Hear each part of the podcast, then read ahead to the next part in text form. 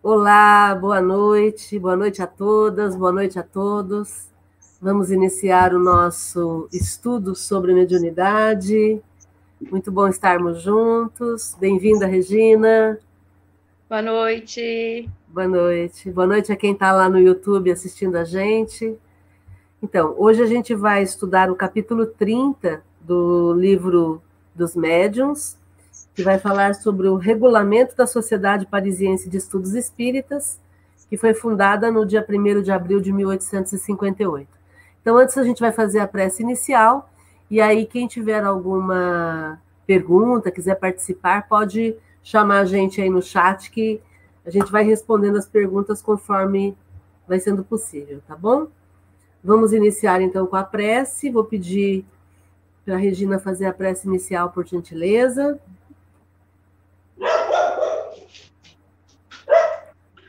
Obrigado, Mestre Jesus, mentores amigos, por mais essa oportunidade de estarmos aqui, reunidos, mesmo distante, para mais um estudo, mais uma noite de aprendizado.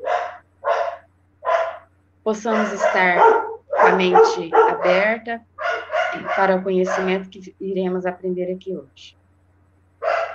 Possamos manter nossa vibração em auxílio a todos os que necessitam. Obrigada, que assim seja. Muito bom. Bom, então, como eu estava dizendo, a gente está estudando o livro dos médiuns, estamos terminando o livro dos médiuns e vamos falar sobre o regulamento da Sociedade Parisiense de Estudos Espíritas. Ah, mas isso não tem nada a ver com mediunidade. Então, porém, Kardec, na sua sabedoria, ele nos deixou um, dentro da, da, doutrina espírita, ele nos deixou regras é, para serem seguidas na medida em que os grupos forem se constituindo, e ele nos deixou modelos para que possamos seguir. Né? Significa que eu tenho que ter um regulamento assim? Não. Só significa que ele deu para gente um modelo, e aí esse modelo eu vou usar ou não dentro daquilo que for necessário para o grupo que eu faço parte e dentro das particularidades do grupo, né? Então, a gente vai ler hoje esse regulamento e vai ser mais uma leitura mesmo. Vamos comentando, mas quem quiser pode participar aí, dando a sua sugestão, tá bom? Ô, Márcia, Vou começar... E, Oi. E mais também, isso aqui foi para a gente ter uma ideia de como que era na época dele, né? O que ele passou para conseguir ter essa sociedade de, de mediunidade parisiense que ele tinha, né? Sociedade Parisiense de Estudos, né? Exatamente. É. Então, ele coloca aqui é, o regulamento da Sociedade Parisiense de Estudos Espíritas, fundada a 1 de abril de 1858 e autorizada por decreto do senhor prefeito de polícia em data de 13 de abril de 1858, de acordo com o aviso do excelentíssimo senhor ministro do Interior e da Segurança Geral. Aí a nota. Deixa eu só autorizar Maria de Fátima está entrando aí também. Bem-vinda, Maria de Fátima. Oi, oi, boa noite. Boa noite. Então, vou começar lendo a nota, né? Que ele começa pela nota.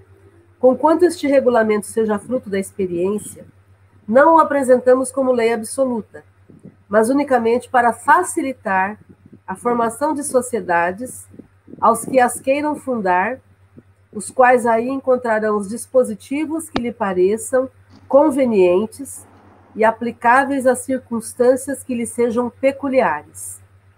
Embora já simplificada, essa organização. Olá, Jorge, tudo bom? Seja bem-vindo. Embora já simplificada, essa organização ainda o poderá ser muito mais quando se trate não de sociedades regularmente constituídas, mas de simples reuniões íntimas que apenas necessitam adotar medidas de ordem, de precaução e de regularidade nos trabalhos. Apresentamos-lo igualmente para o governo dos que desejam manter relações com a sociedade parisiense, quer como correspondentes, quer a título, a título de membros da sociedade. Para quem entrou depois, a gente está lendo o capítulo 30 do Livro dos Médiuns, o regulamento da Sociedade Parisiense de Estudos Espíritas. Então, Kardec começa explicando que esse regulamento que ele coloca aqui como modelo, ele é fruto da experiência dele, que isso não é para ser seguido como uma lei absoluta, é apenas um modelo que vai facilitar aqueles que queiram formar grupos de estudos espíritas. E aí, ele coloca que nesse regulamento ele colocou os pontos que ele achou conveniente, que ele achou aplicável às circunstâncias é, peculiares de cada do, do, grupo deles e que todos nós podemos também fazer essa, essa mudança dentro das nossas necessidades. É, ele coloca também que essa organização pode ser para sociedades regularmente constituídas, mas também pode ser usado para as reuniões íntimas, que não, não, não são reuniões, é, grupos regulares, né? grupos que têm uma diretoria, que têm um, um estatuto. É, porque, na verdade, é, esse regulamento é para trazer a ordem, a precaução e a regularidade dos, dos trabalhos. Né? Então, é só uma sugestão e a gente vai ler agora para a gente poder entender como é que Kardec começou esse processo do, do, dos estudos lá em Paris em 1858. Alguém quer fazer algum comentário?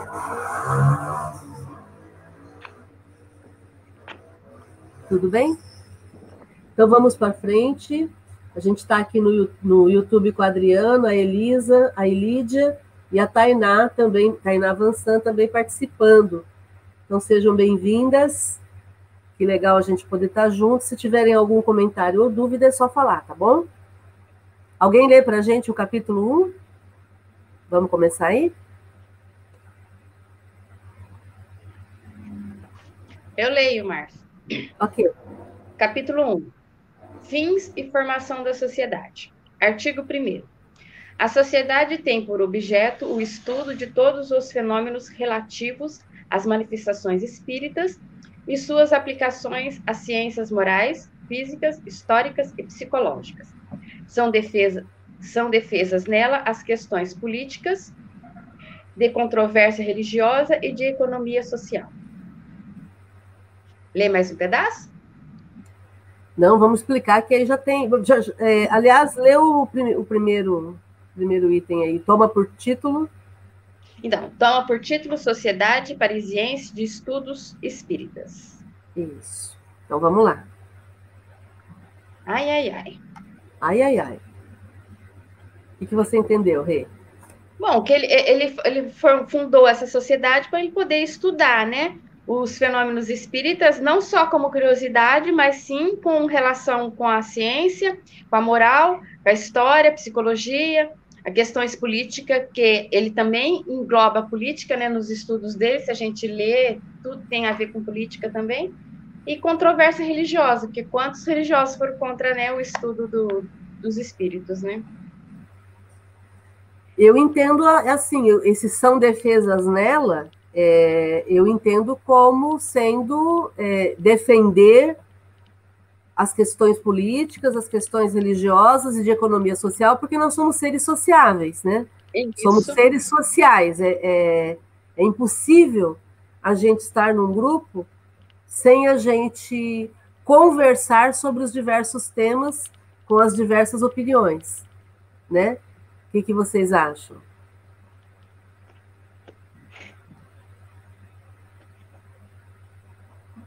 Quem ajuda a gente aí? Ainda mais perto. É, parece ser um, um, um, grupo de estudo né, que está aberto a, a discutir diversos aspectos da sociedade, da religião, além da doutrina espírita. A doutrina espírita, exatamente.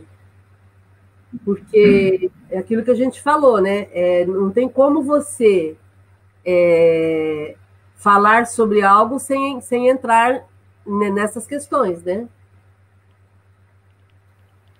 É o contexto, né? A sociedade é o contexto. A doutrina espírita está dentro de um contexto que é a sociedade, política, religião.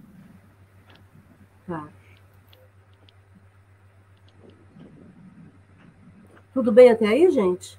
Então vamos falar sobre manifestações espíritas, a aplicação das manifestações espíritas nas ciências morais, então no aspecto moral, no aspecto físico, no aspecto histórico, no aspecto psicológico, além de, de, de englobarmos a questão política, religiosa e de economia social.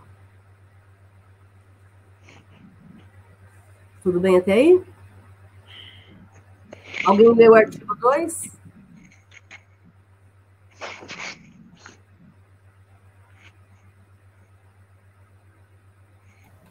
Eu posso ler, Márcio. Por favor. É, artigo 2 A sociedade se compõe de sócios titulados, de associados livres e de sócios correspondentes. Pode conferir o título de sócio honorário a pessoas residentes na França ou no estrangeiro e, pela sua posição ou por seus, seus trabalhos, lhe possam prestar serviços assinaláveis os sócios honorários são todos os anos submetidos à reeleição.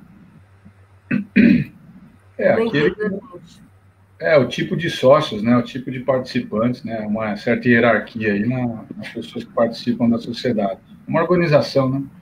Uhum.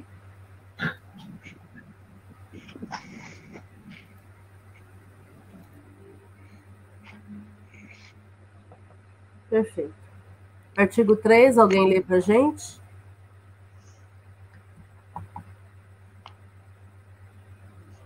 Eu leio, Márcio. Okay. Artigo 3 A sociedade não admitirá, senão, as pessoas que simpatizem com seus princípios e com o objetivo dos seus trabalhos, as que já se achem iniciadas nos princípios fundamentais da ciência espírita ou que estejam seriamente animados do desejo se instruir. Em consequência, exclui todo aquele que possa trazer elementos de perturbação às suas reuniões, seja por espíritos de hostilidade e de oposição sistemática, seja por qualquer outra causa, e fazer assim que se perca o tempo em, em discussões inúteis. A todos os seus associados corre o dever de recíproca benevolência e bom proceder, cumprindo-lhes em todas as circunstâncias, colocar o bem geral acima das questões pessoais e de amor próprio.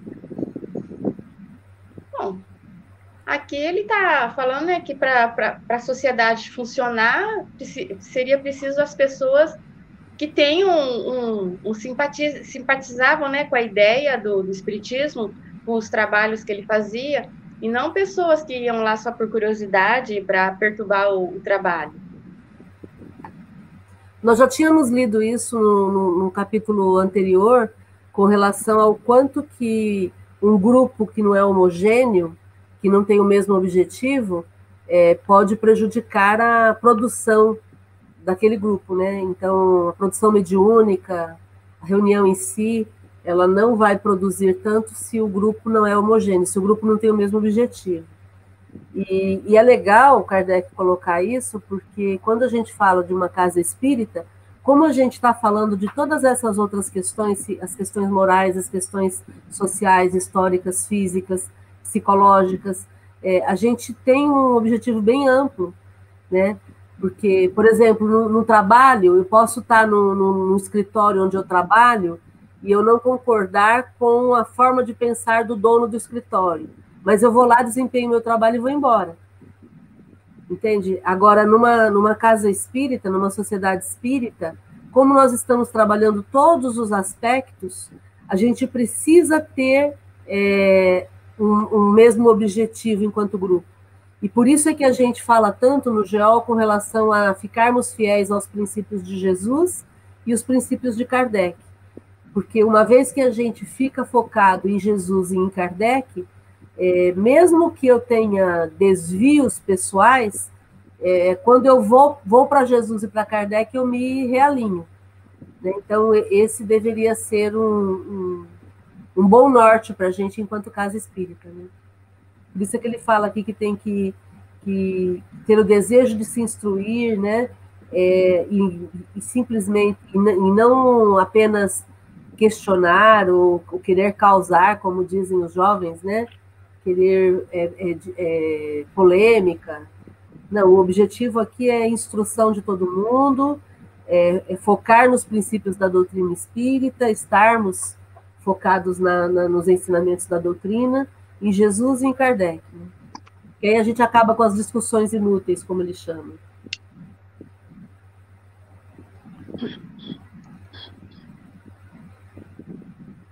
Porque também na época, né, Márcia, era muito comum os shows das mesas girantes, né, das coisas. Então, ele queria uma coisa séria, ele não queria uma brincadeira como era os shows que tinha de mesa não girante. Um espetáculo, né? É, os espetáculos. Então, se alguém quisesse participar dos estudos dele, era uma coisa séria, não só brincadeira. Sim.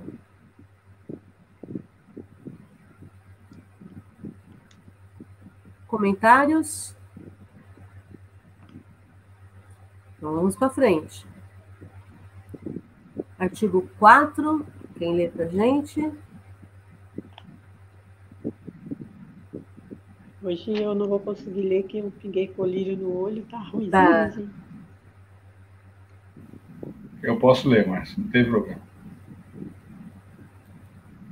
É, artigo 4 Para ser admitido como associado livre, deve o candidato dirigir ao presidente um pedido por escrito, apostilado por dois sócios titulares, que se tornam fiadores das intenções do postulante.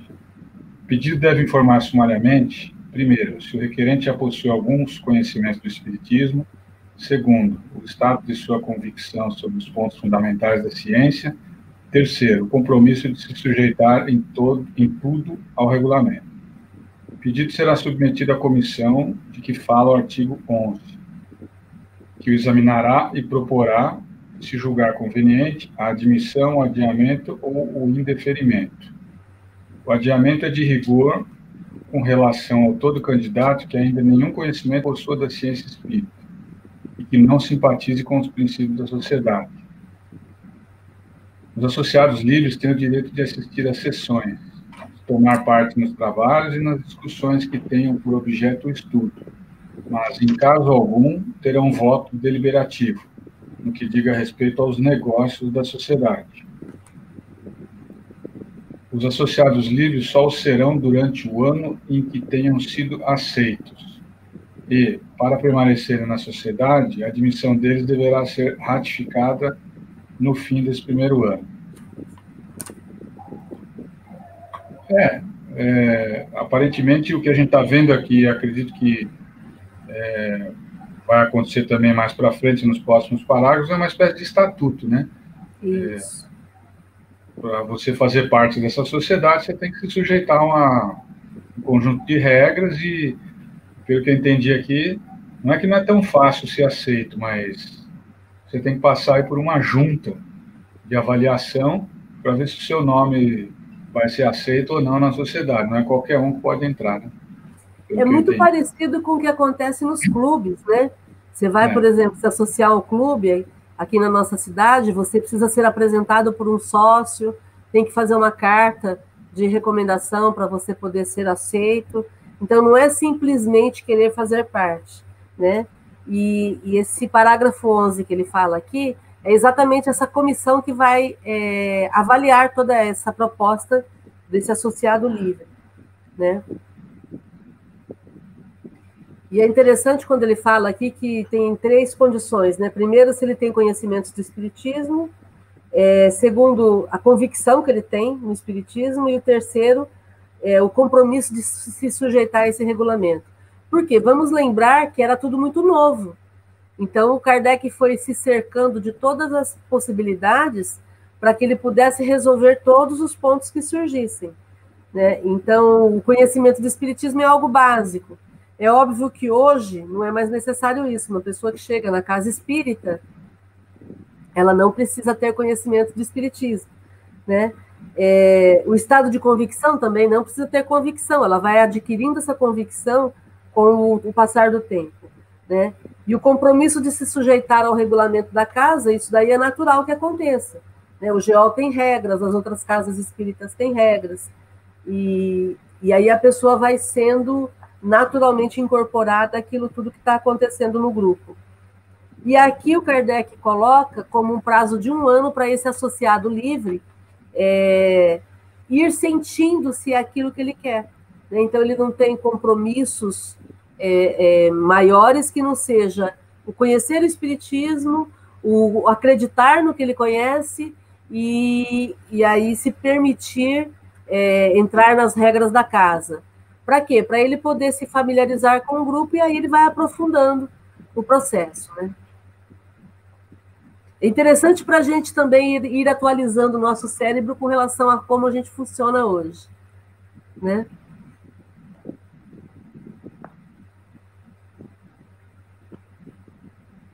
Artigo 5 Rê, você quer ler para a gente? Leio. Artigo 5 Para ser sócio titular, é preciso que a pessoa tenha sido, pelo menos durante um ano, associado livre, tenha assistido a mais de, de metade das sessões e dado, durante esse tempo, provas notórias de seus conhecimentos e de suas convicções em matéria de espiritismo, de sua adesão aos princípios da sociedade e do desejo de proceder, em todas as circunstâncias, para com seus colegas de acordo com os princípios da caridade e da moral espírita. Os associados livres que hajam assistido regularmente durante seis meses às sessões da sociedade poderão ser admitidos como sócios titulares, se, ao demais, preencherem as outras condições. A admissão será proposta ex ofício pela comissão, com o assentimento do associado, se for, além disso, apoiado por três outros sócios titulares. Em seguida, se tiver cabimento, será votada pela sociedade em escrutínio secreto após um relatório verbal da comissão. Só os sócios titulares têm voto deliberativo e gozam da faculdade concedida pelo artigo 25 nossa, era difícil participar do, da sociedade dele. Você acha que é brinquedo? Não era brincadeira, não. Mas acho também porque naquela época ele tinha que se cercar de pessoas que tivessem realmente a fim de levar a coisa a sério, né? Porque tinha tanta brincadeira, né? Então ele tinha que se cercar de certos estatutos para poder garantir a qualidade, né? Isso, cuidados, poder é, garantir a, a, a qualidade. qualidade. do objetivo qualidade. que ele queria alcançar, né? Isso. Tinha mesmo que ser uma coisa bem rígida, né? Com certeza.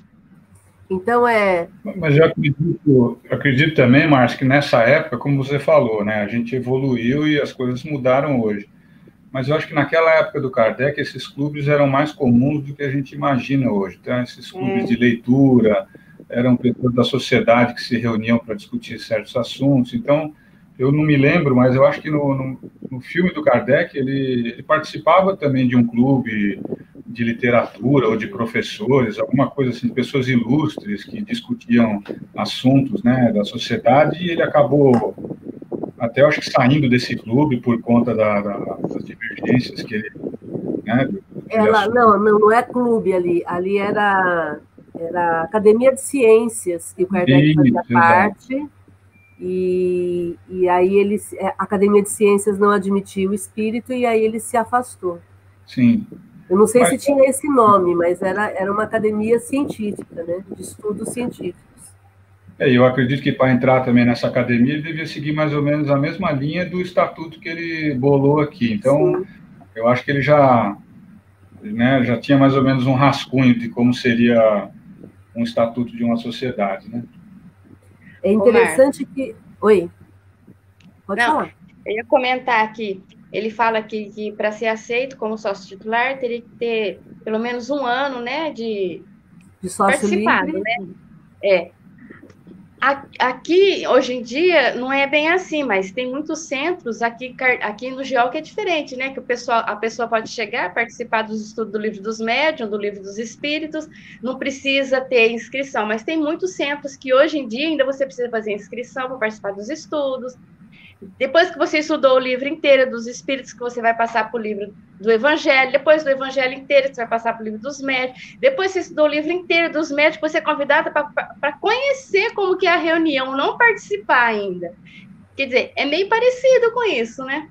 É, porque, na verdade, eu acho que é mais uma questão numérica, né? Porque são é, normalmente centros grandes, grupos é. grandes, e que precisam de algumas regras, porque as, as reuniões não são todas abertas. Não né? são. Geral, como é um grupo menor, a gente amplia a participação de todos para todos os eventos, né? Então fica um pouco mais fácil da gente administrar nesse sentido. Agora, uma coisa muito legal que o Kardec coloca é a seriedade com que se encara o, os grupos, né?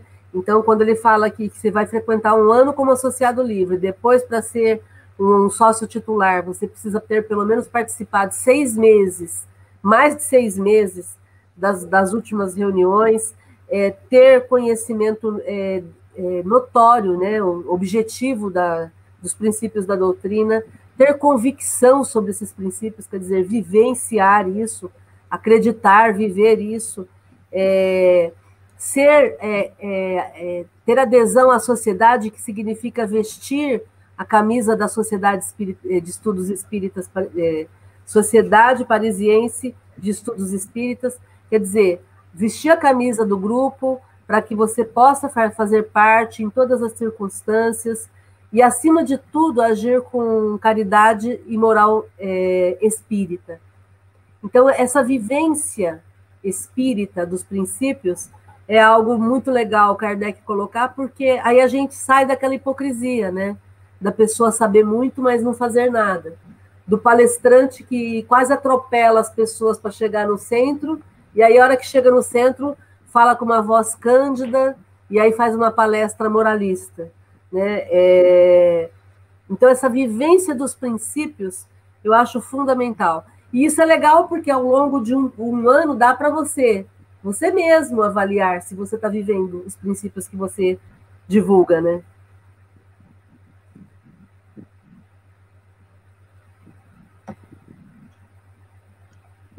E aí, gente, algum outro comentário? Então, quando eu estava em São Paulo, eu eu participava de uma casa espírita, né, que me ajudou muito. E lá eles tinham também, tinha que cadastrar, tinha que é, ter, porque tinham vários grupos também, né? Tinha um grupo de estudo de manhã, de tarde, então é. tinha que ter uma certa administração, senão vira bagunça, né? Sim. E realmente era assim. E aí também tinha que ter uma.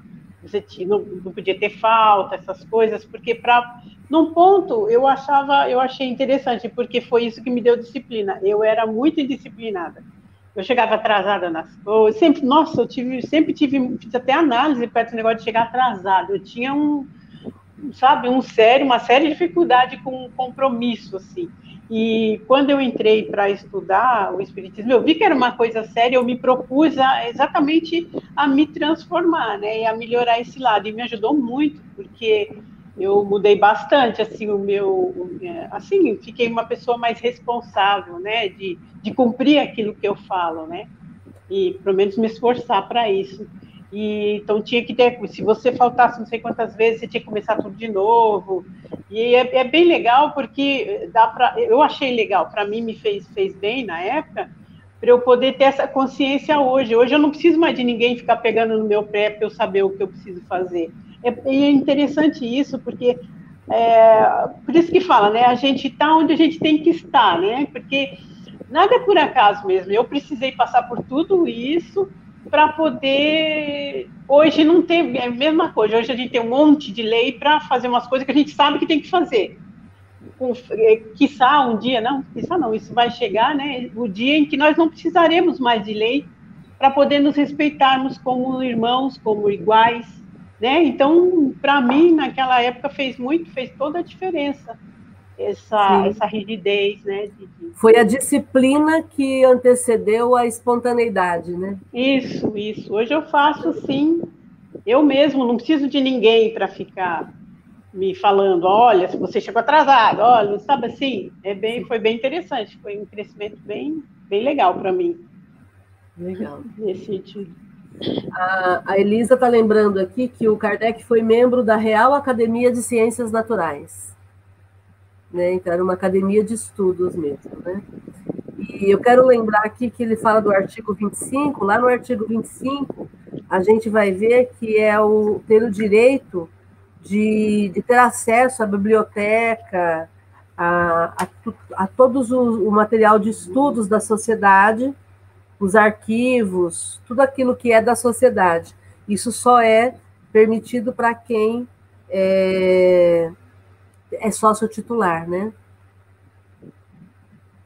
Então, os associados livres não, tem, não tinham acesso a isso. Artigo 6. A sociedade limitará, se julgar conveniente, o número dos associados livres e dos sócios titulares. Artigo 7. Sócios correspondentes são os que, não residindo em Paris, mantenham relações com a sociedade e lhe forneçam documentos úteis a seus estudos. Podem ser nomeados por proposta de um único sócio titular. Então, a sociedade é que vai administrar quantos livres e quantos titulares ela vai ter, é, e também é, o sócio correspondente é alguém que não reside em Paris, por isso não pode participar das reuniões, mas através das correspondências poderiam enviar é, material de estudo, psicografias e, e, tudo mais, né? E esse sócio correspondente poderia ser indicado por um único sócio titular, né? Essa hierarquia aí que o Jorge lembrou que, a, que existia e que trabalhava pelo funcionamento, o bom funcionamento da sociedade. Né? E o legal é isso, né? Que que em todos os lugares, né, se manifestava o espiritismo, né? Não é uma coisa assim centrada, é um estudo sério, porque em todos os lugares, é, todos os lugares, né, praticamente do mundo tem médium e tinha, tinha pessoas interessadas em estudos sérios, né? Isso que é legal, né? Uma coisa restrita a um grupo de pessoas ali que manipula os outros. Não, você é livre para você chegar com as suas ideias, desde que sejam sérias, esteja a fim de participar do estudo sério, vem que a gente te acolhe, né? Bem legal isso aí. Né? Legal. Né? Vamos ao capítulo 2, algum outro comentário? Tudo bem?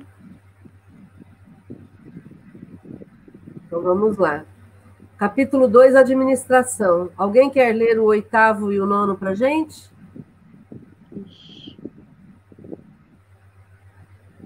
Eu leio. Pode ser. Capítulo 2, administração. Artigo 8. A sociedade é administrada por um presidente-diretor, assistido pelos membros de uma diretoria e de uma comissão. Artigo 9. A diretoria se compõe de um presidente, um vice-presidente, um secretário principal, dois secretários adjuntos e um tesoureiro. Além desses, um ou mais presidentes honorários poderão ser nomeados. Na falta do presidente e do vice-presidente, as sessões serão presididas por um dos membros da comissão. É, está indicando aqui como formar né, a, a diretoria da sociedade, né? Que é quase o que existe até hoje nos centros, né? Tem um presidente, um vice, tesoureiros, secretários. Conselho fiscal, né? Conselho. Isso. Conselho fiscal, o nome, né? Legal. Vamos para frente? Alguém leu o décimo e o onze? Aliás, o onze é grande, podia ler o décimo só.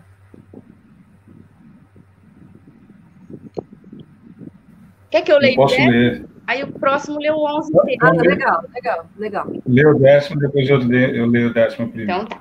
Décimo, artigo décimo. O presidente-diretor deverá dedicar todos os seus cuidados aos interesses da sociedade e da ciência espírita. Cabe-lhe a direção geral e a alta superintendência da administração, assim como a conversação, conservação dos arquivos.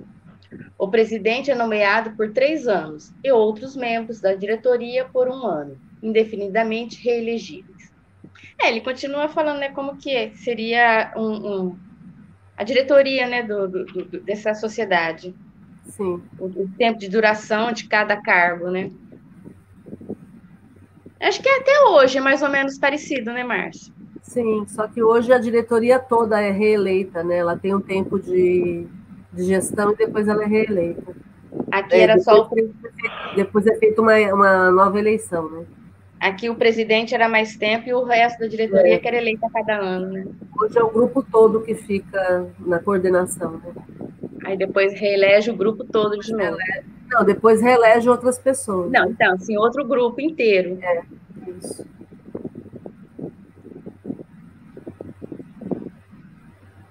Jorge? Ok. É, artigo 11. A comissão se compõe dos membros da diretoria e de cinco outros sócios titulares, escolhidos de preferência entre os que tiverem dado concurso ativo aos trabalhos da sociedade, prestado serviços à causa do espiritismo ou demonstrado possuir ânimo benevolente e conciliador. Esses cinco membros são, como da diretoria, eleitos por um ano e reelegíveis. Comissão é de direito presidida pelo presidente-diretor ou, em falta deste, pelo vice-presidente ou por aquele de seus outros membros que, para esse efeito, seja designado. A comissão tem a seu cargo o exame prévio de todas as questões e proposições administrativas e outras que hajam de ser submetidas à sociedade. A fiscalização das receitas e despesas desta e as contas do tesoureiro, autorização das despesas ordinárias e a adoção de todas as medidas de ordem que julgue necessárias. É, compete-lhe, além disso, examinar os trabalhos e assuntos de estudo propostos pelos diversos sócios, formulá-los ela própria a seu turno e determinar a ordem das sessões de acordo com o presidente. O presidente poderá sempre opor-se a que certos assuntos sejam tratados e postos na ordem do dia, cabendo-lhe recorrer da sua decisão para a sociedade e resolverá a final.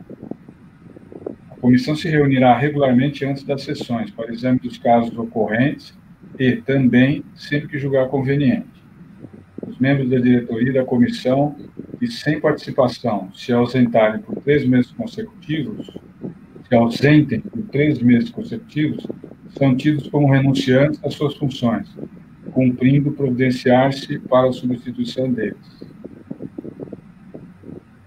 É, é um conjunto de regras aqui, né? E eu acho que a parte também que é interessante frisar esse primeiro parágrafo aqui, né? É, que a comissão não é qualquer um que pode participar da comissão, né? O cara, para ser um participante da comissão, tem que ter prestado serviço às causas do espiritismo, possuir um ânimo benevolente conciliador e, e ter feito alguns trabalhos, ter feito trabalhos na sociedade, né? Então, a diretoria já não é qualquer um, não é o seu amigo que você vai colocar, não é o teu parente, você vai colocar alguém que já tem uma certa, um certo histórico de, de benevolência aí, de trabalhos sociais, etc. É, tá me lembrando muito as sessões da Câmara Municipal, a gente participa do grupo Vem para a Câmara e antes da pandemia a gente frequentava as sessões da Câmara Municipal toda semana, né? Para acompanhar o legislativo aqui na, na cidade. E é muito interessante que a, é, é a, a reunião da, da, da, dos vereadores normal, né, a sessão, sessão ordinária, ela é uma sessão muito, muito técnica, né? E antes da reunião, dessa reunião é, pública, sempre haviam as reuniões das comissões. Então, a Comissão de Justiça, é, não me lembro agora os nomes, eu me lembro bastante da Comissão de Justiça, é, é, iam analisar os temas, as leis que estavam sendo propostas, e aí para levar para o plenário, para a plenária, né, para a sessão plenária.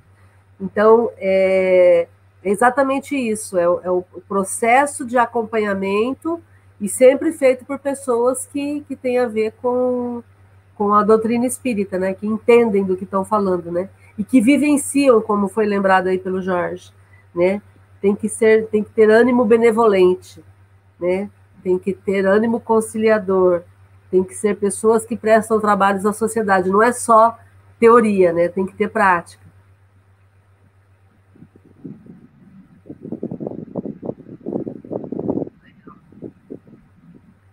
O 12. As decisões, quer da sociedade, quer da comissão, serão tomadas por maioria absoluta de votos dos membros presentes. Em caso de empate, preponderará o voto do presidente. A comissão poderá deliberar quando estiverem presentes quatro de seus membros. O escrutínio secreto será obrigatório se o reclamarem cinco membros. De três em três meses, seis sócios, agora é o artigo 13, né?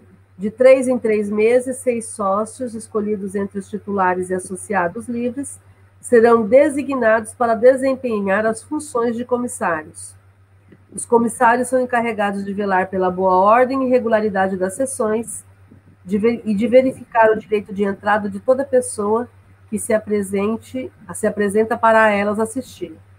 Para esse efeito, os sócios designados se entenderão de, de maneira que um deles esteja presente à abertura das sessões. Então, aqui está falando que todas as decisões na sociedade e nas comissões é tomada pela maioria absoluta dos votos dos membros presentes. A maioria absoluta é metade mais um, é isso? Vocês lembram disso? Deixa eu ver aqui. Se alguém souber. Me parece que é, Marta. Deixa eu ver aqui enquanto a gente vai conversando. Maioria absoluta. Mais que a metade do número total de indivíduos que, que compõe o grupo. Então é metade mais um.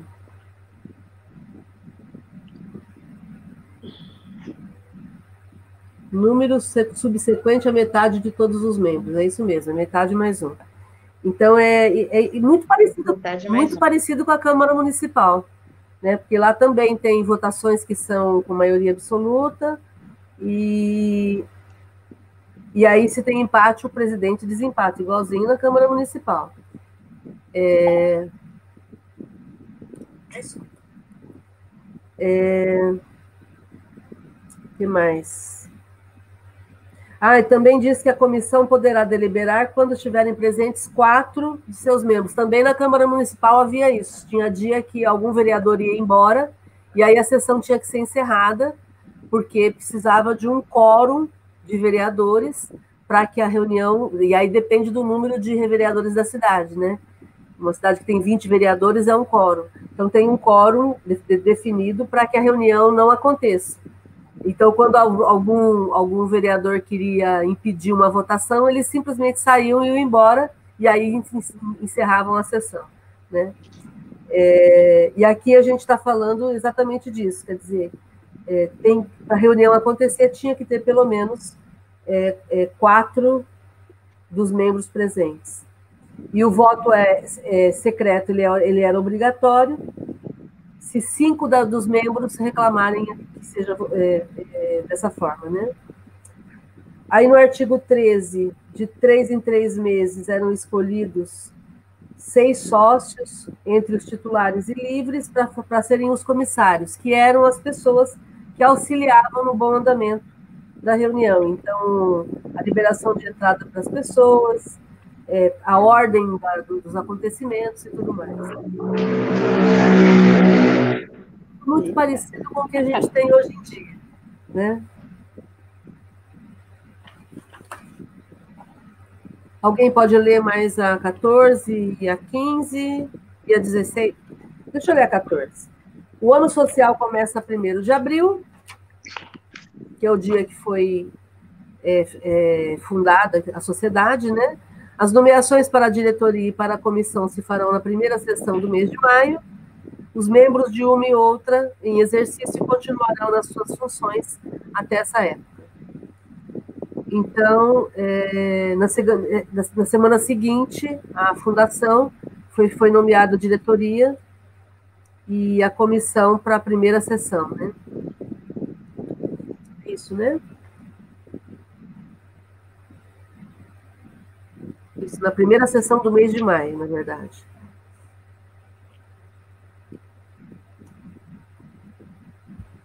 Alguém quer comentar alguma coisa? Porque essa parte é uma parte mais teórica mesmo, não tem muita implicação social, né?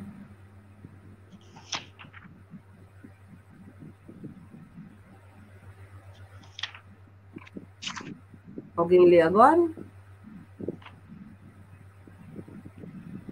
Eu leio. Por favor, Rei. É, artigo 15. Para se proverem as despesas da sociedade, os titulares pagarão uma cota anual de 24 francos, os associados livres a de 20 francos. Os sócios titulares, ao serem admitidos, pagarão, além disso, de uma vez, uma joia de entrada, 10 francos. A cota é paga integralmente por ano corrente. Os que forem admitidos só terão que pagar do ano em que se der a admissão. Os trimestres ainda não decorridos, concluído ou em que incluído, é, incluído ou em que essa admissão, admissão se verificar. Quando marido e mulher forem aceitos como associados livres ou titulares, só uma cota e meia será exigida pelos dois. Cada seis meses, a 1 de abril a 1 de, e 1 de outubro, o tesoureiro prestará à comissão contas do emprego e da situação dos fundos. Pagas as despesas ordinárias de aluguéis e outras ordinárias, se houver saldo, a sociedade determinará o emprego de dar a dar-se dar-se É, aqui é um artigo de como funciona, né? Porque afinal de contas, acho que até hoje em dia, né, a gente vive de de doações, né? Só que lá eles é, exigiam para para entrar para a sociedade já tinha que pagar uma cota, né? Hoje em dia aqui os centros não, né? A gente só pede uma doação por mês para manter as despesas. É igual que eu acho que hoje, né? Eles tinham as despesas também a ser paga, né? Estamos no mundo é, material, né? Estamos no mundo material. Eles tinham que pagar aluguel também. E é não tinha água, luz, né? telefone, porque era diferente a é. época, mas tinham despesas. É, mas tinha, não tinha é, luz, mas tinha custos com, com luz é, a gás, né? Os lampiões a gás. Vamos lembrar que muitos centros espíritas têm dificuldades financeiras, porque sempre se, se teve essa ideia de que é, não deveríamos entrar nessa questão material, porque não somos nós somos espíritos, nós somos, as pessoas se esquecem que são matéria e que viver custa, né? E para uma casa espírita também custa. Então é muito interessante a gente discutir isso para entender que Kardec lidava com a questão de uma forma muito prática, né? Muito objetiva, sem mimimi, né? Olha, estamos no, no, numa necessidade de nos manter e precisamos dessa colaboração, né? E todos se cotizando aí e fazendo a sua parte, né?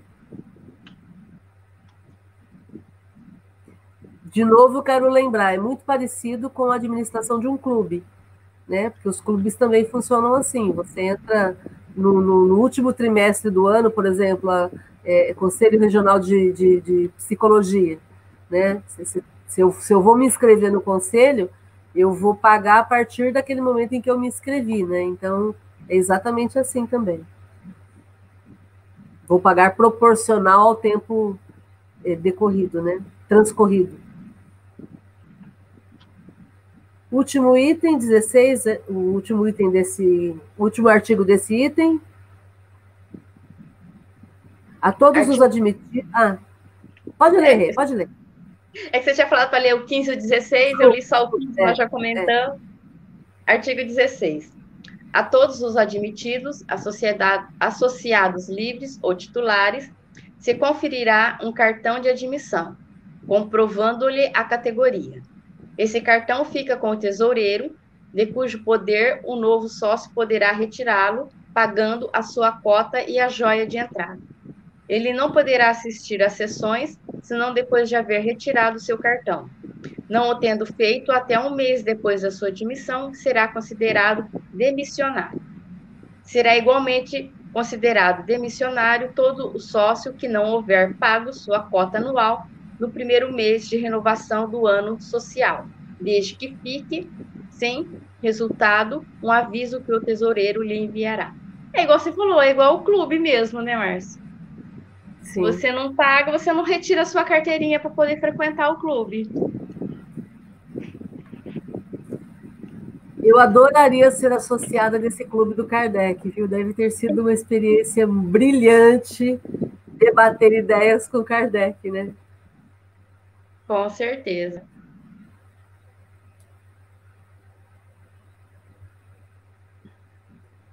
Tudo bem, gente? Vamos para frente. Das sessões, capítulo 3, artigo 17. As sessões da sociedade se realizarão às sextas-feiras, às 8 horas da noite, salvo modificação se for necessária. As sessões serão particulares ou gerais, nunca serão públicas. Todos os que façam parte da sociedade, sob qualquer título, devem, em cada sessão, assinar os nomes numa lista de presença. Artigo 18. O silêncio e o recolhimento são rigorosamente exigidos durante as sessões e principalmente durante os estudos. Ninguém pode usar da palavra sem a ter obtido do presidente. Todas as perguntas aos espíritos devem ser feitas por intermédio do presidente, que poderá recusar formulá-las conforme as circunstâncias. São especialmente interditas todas as perguntas fúteis, de interesse pessoal, de pura curiosidade, ou que tenham o objetivo de submeter os espíritos a provas, assim como todas as que não tenham um fim geral do ponto de vista dos estudos. São igualmente interditas todas as discussões capazes de desviar a sessão do seu objeto especial. Então, aqui ele está dizendo que as reuniões eram nas sextas-feiras à noite, é, as reuniões eram particulares ou então reuniões gerais, mas não eram reuniões públicas, esse era o formato que ele tinha colocado. Todas as pessoas que participavam das reuniões deveriam assinar os nomes na lista de presença, e aí a a, o comportamento das pessoas, silêncio, recolhimento, é, principalmente nas reuniões de estudos, porque a gente tem que se lembrar que eram reuniões iniciais. Então, ele, ele, ele estava é, é, em 58, ele estava ainda formulando o espiritismo. Né? Ele, em termos espíritas, estava editado o que é o espiritismo e o livro dos espíritos. Né? Eram os únicos dois livros que estavam editados nessa fase. Então, estava tudo começando ainda a ser escrito. Então, por isso que o Kardec é tão cuidadoso no, no, no, no tratar com os espíritos, é, usando o presidente da reunião, para o presidente do grupo, para que ele pudesse conversar com os espíritos que estavam se comunicando, e aí evitando perguntas de ordem pessoal, curiosidade, fútil, é, que quisessem provar que os espíritos existem, sem um fim de estudo, né? Curiosidade, né? Tudo isso tinha que ser barrado de alguma forma. Hoje seria. Ô, Márcio, Oi. Desculpa, desculpa a ignorância aqui, mas o Kardec ele foi presidente dessa associação? Eu não sei. Eu não sei. É. Precisaria o, ver essa, a documentação é. da época, eu não sei. Uma boa, uma boa pesquisa para a gente fazer. É. Não é ignorância, não, viu, Jorge? Eu também não sei. É, é não, fiquei curioso porque ele elaborou todo o estatuto aqui, é. mas eu acredito que vai ser uma votação, é. né? O presidente não é auto-elegível. Eu acho que ele coloca o nome e vamos ver quem é que Sim. ganha a eleição. Talvez ele tenha sido presidente. Né? Como você falou, se a gente tivesse lá, Sim. acho que o mais natural seria votar nele, né? Alguém lê 19 e 20 para gente?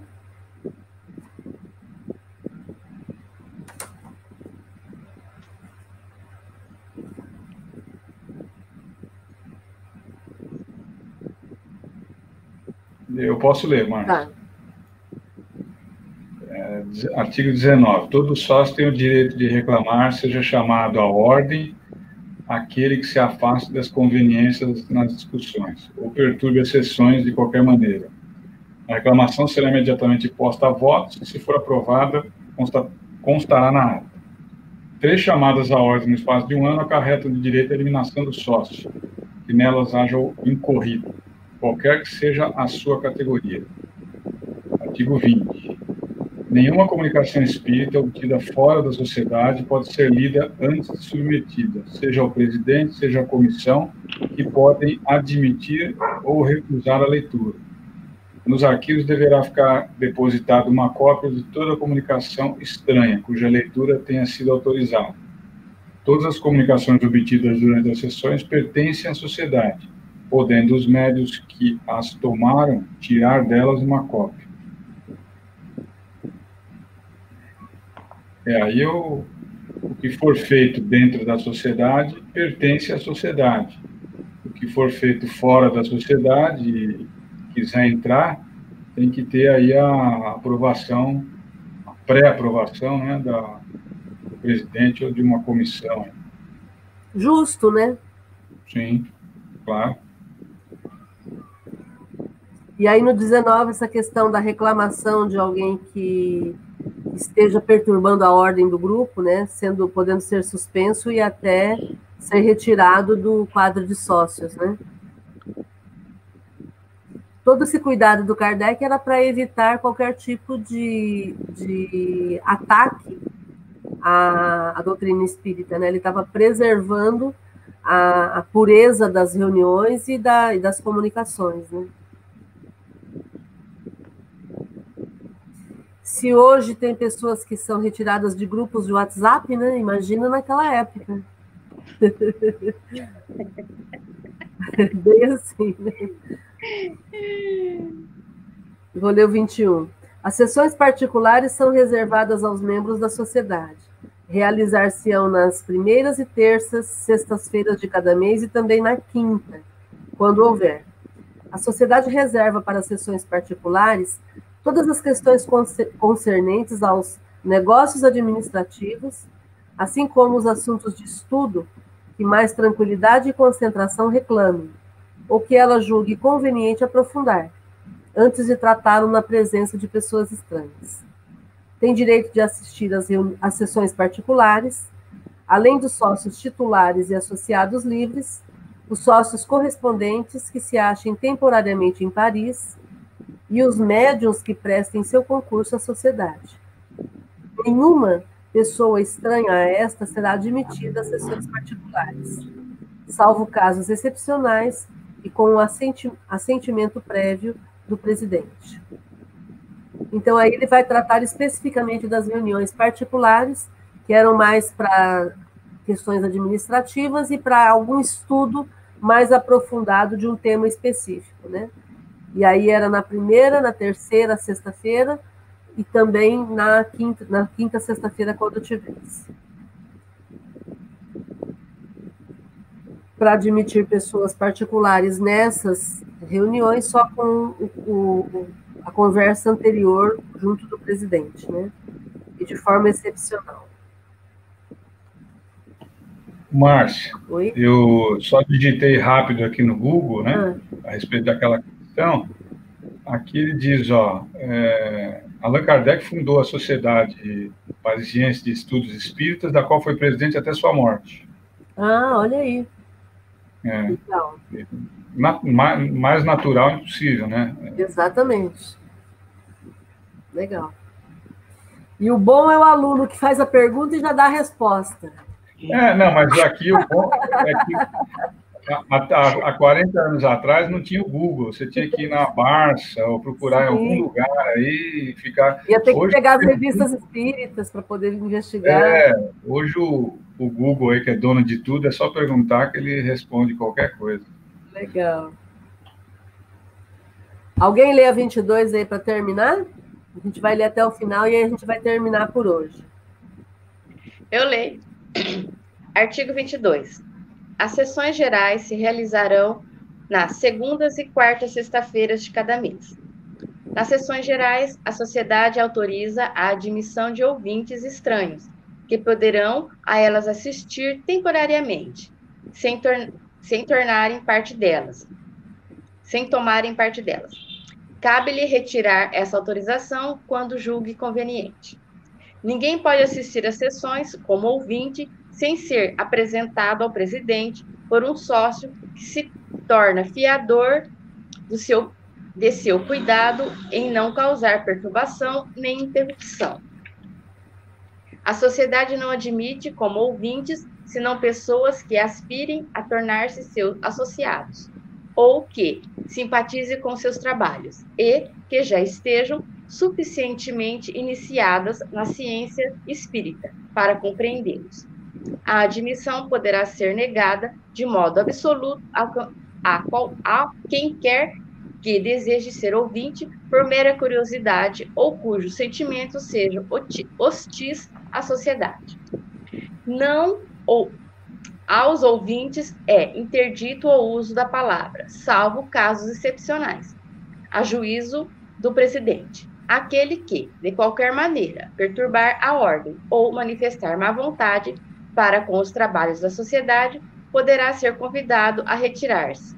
E, em todos os casos, o fato será anotado na lista de admissão e a entrada lhe será no futuro proibida devendo limitar-se o número de ouvintes pelos lugares disponíveis. Os que puderem assistir às sessões deverão ser inscritos previamente um registro criado para esse fim, com indicação de endereços e das pessoas que os recomendaram. Em consequência, todo pedido de entrada deverá ser dirigido muitos dias antes da sessão ao presidente, que expedirá os cartões de admissão até que a lista lhe, seja, lhe ache esgotada. Os cartões de entrada só podem servir para o dia indicado e para as pessoas designadas. A permissão de entrada não pode ser concedida ao mesmo ouvinte para mais de duas sessões, salvo autorização do presidente e em casos excepcionais. Nenhum membro da sociedade poderá apresentar mais de duas pessoas ao mesmo tempo não tem limite das entradas concedidas pelo presidente. Os ouvintes não serão admitidos depois de aberta a sessão. Era bem rigoroso, né? Para não ter tumulto, acho, né? Não ter bagunça, né? Eu, eu insisto no, no, no tema pureza, porque como haviam é, é, pessoas que, que queriam combater o espiritismo, é, o Kardec se cercava de todas as possibilidades para manter um grupo focado em conhecer espiritismo e vivenciar os princípios espíritas dentro da lei de amor e de caridade, né? Então é, ele não senão... porque senão virava bagunça, né? Sim, exatamente. Esse... Quer dizer, para você participar como ouvinte, você tinha que ter um objetivo. Qual que é o meu objetivo? Me tornar um associado livre. E depois de associado livre, me tornar um associado titular, um sócio titular. Entende? É, é, por quê? Porque eu, eu tenho objetivo, eu não tô, eu tô me lembrando quantas vezes o Ururaí fala na Academia da Felicidade é, que o GEOL não é um clube. Quantas vezes ele fala isso? Né? Quem, quem já, já ouviu o Ururaí falando vai, vai se lembrar dele falando isso. Gente, o GEOL não é um clube, nós aqui temos princípios e valores. Né? Nossos princípios e valores estão alinhados com Jesus e com Kardec. Porque se a gente quisesse fundar um clube, seria muito mais simples, né? A gente ia participar dos clubes já existentes. Então a gente não está ali para se divertir. A gente está ali para aprender sobre Espiritismo e para aplicar o Espiritismo na nossa vida. Né? Esse é o grande objetivo. Então, por isso que ele fala que ela não vai admitir, a sociedade não vai admitir ouvintes que não queiram ser associados. Né? Não é uma brincadeira, a gente não está passando tempo. E, e, como você disse, Regina, como era muito rígido, eu fico imaginando o trabalho para poder administrar tudo isso dessa forma, sem internet, sem impressora, né? tudo manuscrito, né? tudo, tudo feito à mão, à mão ou, tipo, ou tipógrafo, né? É, tudo muito caro, porque o papel era caro, né? Imprimir era a caro. Tinta era cara, tudo. Tinta era cara. Quer dizer, é, o dinheiro era escasso, né? Porque o Kardec não, Kardec trabalhava para viver, né? E, e, e, muitas e muitas e muitas vezes ele pagou do próprio bolso, né? É, então todo um processo para que as coisas pudessem funcionar com o objetivo de divulgar e difundir a doutrina espírita como um, um, modo de vida, como algo utilizável no nosso dia a dia, né? Como uma vivência do dia a dia. E aí o limitar o número de pessoas era exatamente para que as pessoas pudessem valorizar. Né? Quando eu sei que é limitado, eu, eu acabo gerando interesse, né? Ah, é, tem pouco, eu vou lá. Né? Quando fica aberto de forma muito acessível para todo mundo, muitas pessoas não valorizam, né? E mais, né? Os locais que eles faziam essas reuniões não devia ser grande também, né? Para ter muita gente. Tinha que ter um, um número Sim. pequeno de pessoas. Então. Sim. E aí o, o, a falta de limite para as entradas concedidas pelo presidente é porque ele aplicava todas essas regras e era do interesse dele convidar cada vez mais pessoas, né? diante da responsabilidade dele, não era privilégio, né? Era, na verdade, a forma como ele trabalhava para trazer mais pessoas com bons objetivos, né? com o objetivo de ampliar o grupo que estudasse Espiritismo de maneira séria. Certo, gente? Está sendo interessante a gente discutir o regulamento da Sociedade Parisiense de Estudos, né? Muito legal. Que foi na época de Kardec, né? Sim. Como é que é aqui no começo que ele fala aqui que ele, que ele teve que ter autorização do decreto do senhor prefeito de polícia. Sim. Era muito é porque... rigoroso também para ele conseguir abrir essa sociedade, né? Então, é porque é, isso era muito comum na época, para fazer reuniões com mais pessoas, tinha que ter uma autorização. É. autorização. Porque tinha todas as regras né? As regras sociais, as regras civis e as regras sanitárias também, né? E então por isso é que tinha isso. Como a gente tem hoje também, nós também temos hoje regras, né? O Sim. alvará de funcionamento, né? O, o, a autorização da prefeitura e tudo mais, né? Dos bombeiros da prefeitura. E dependendo do tamanho do, do, do, local, a quantidade de pessoas que pode ter. Isso, acessibilidade agora, né? Que a gente está está trabalhando com isso, quer dizer, tem todo um processo de regularização, né? Muito bom. Bom, a gente vai encerrar por aqui. Está faltando um pouquinho, mas a gente vai ver na próxima reunião as disposições diversas. E aí depois vamos entrar no outro capítulo, que é o capítulo de dissertações espíritas. Ok? Alguém quer fazer algum comentário final?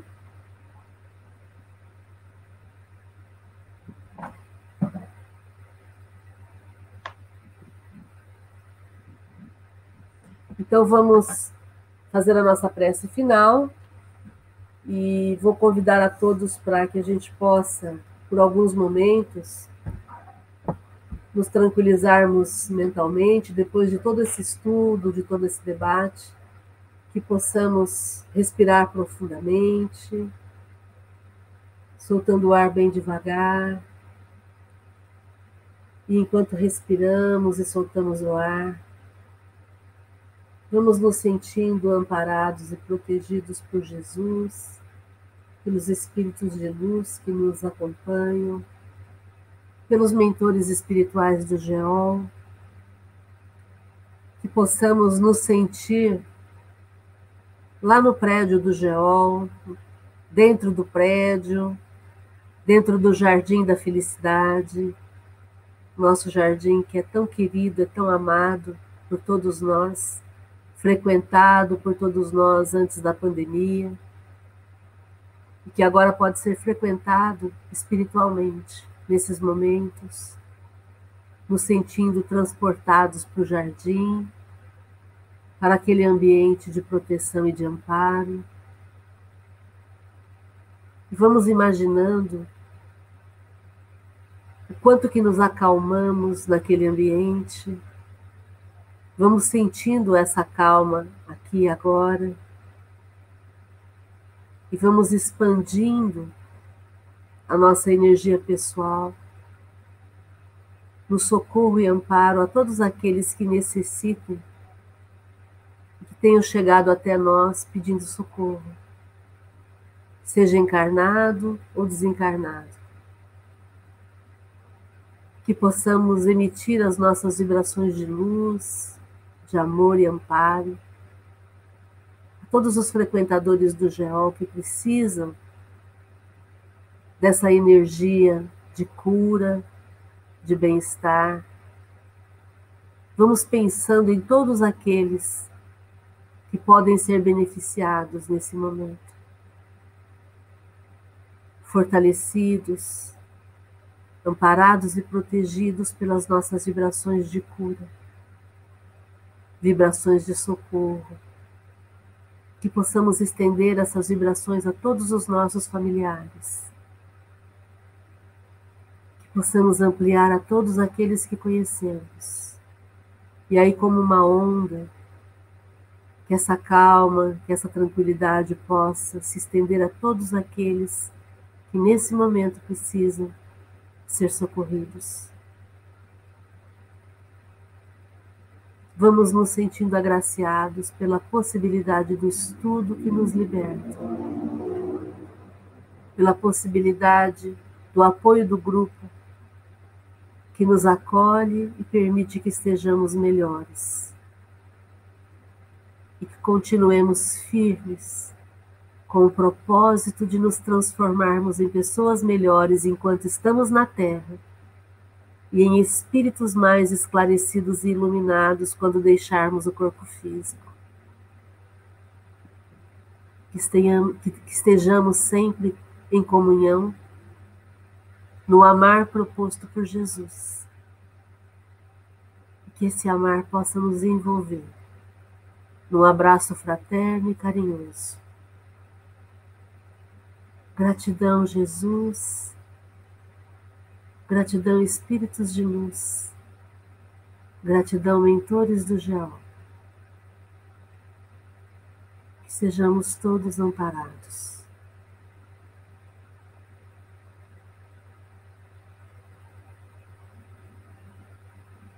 Gratidão, amigos. Fiquem bem, se cuidem. Amanhã estaremos aqui com a Academia da Felicidade. Queremos agradecer a Adriana, a Adriana Ribeiro, a Elisa Barroso, a Elide Augusto, a Tainá Vansan e a Regina, Regina Berti, Jorge Gambardelli Malu e a Fátima Rodrigues. Fiquem e a Márcia Barroso. E a Márcia Barroso. Gratidão, viu? Um abraço carinhoso. Até a próxima. Tchau. Até a próxima. Tchau. Boa noite. Boa noite. Boa noite.